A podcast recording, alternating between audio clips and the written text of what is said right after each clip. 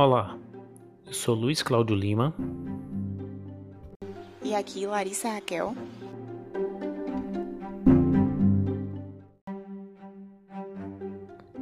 Está começando o nosso podcast, onde falaremos sobre a União Europeia. Além de nós dois, nossa equipe é formada por Jaqueline Queiroz e Elaine Rômulo.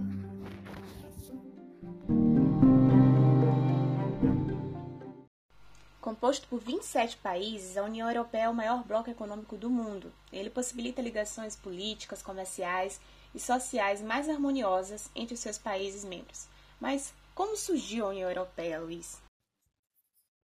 Bom, Larissa, embora a União Europeia tenha sido criada em 1992, sua origem remonta a outras parcerias entre os países europeus.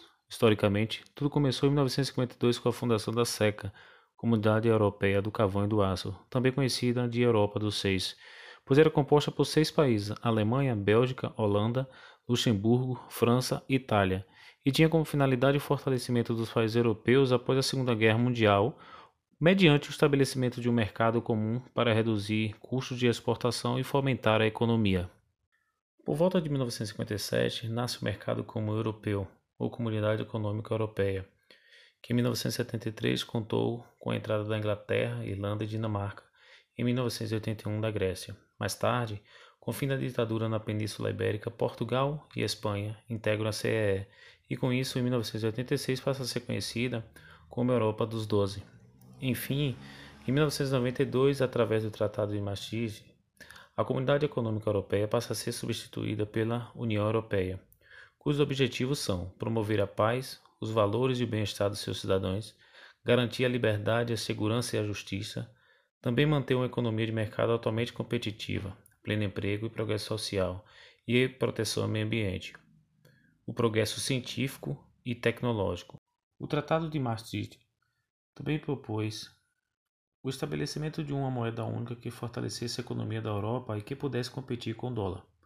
Assim, em 1999 surge o euro, que percorreu um longo caminho desde os primeiros debates sobre a união econômica e monetária, coexistindo com outras moedas de cada país até se tornar a segunda moeda mais importante do mundo. Apesar dessa decisão estender-se por anos, a moeda só foi colocada em circulação em 2002.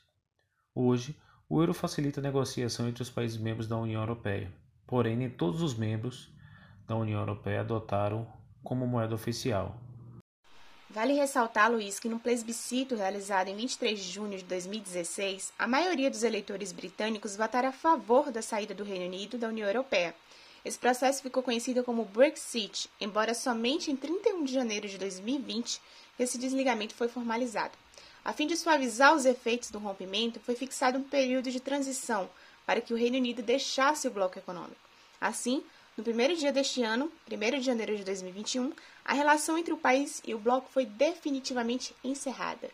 Mas aí fica como foram as relações pós-Brexit. Larissa, agora em 1 de janeiro de 2021, entrou em vigor provisoriamente um acordo comercial com o intuito de regulamentar as relações entre Reino Unido e União Europeia. Com esse acordo, as transações comerciais entre as partes caíram visto que as exportações do Reino Unido para a União Europeia recuaram 50% e as exportações europeias para os britânicos reduziram 20% durante os primeiros meses.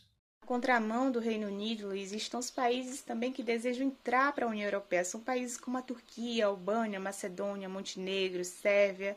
Agora, para falar de um outro assunto, e um assunto bem recente, a gente viu que o Reino Unido e a União Europeia protagonizaram uma disputa, né, motivada pela distribuição das doses da vacina da Covid-19 pela farmacêutica AstraZeneca.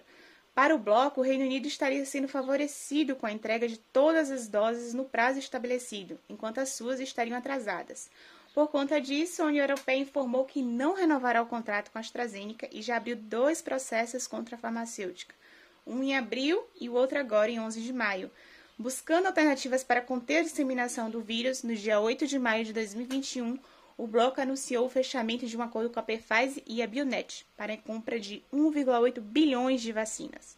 O bloco econômico, Luiz, apesar de toda sua prosperidade, ela enfrenta vários problemas, dentre a desigualdade econômica entre os países membros, desigualdade de infraestrutura, além de outros problemas como terroristas, separatistas, partidos xenofóbicos que colocam em risco né, a democracia do país.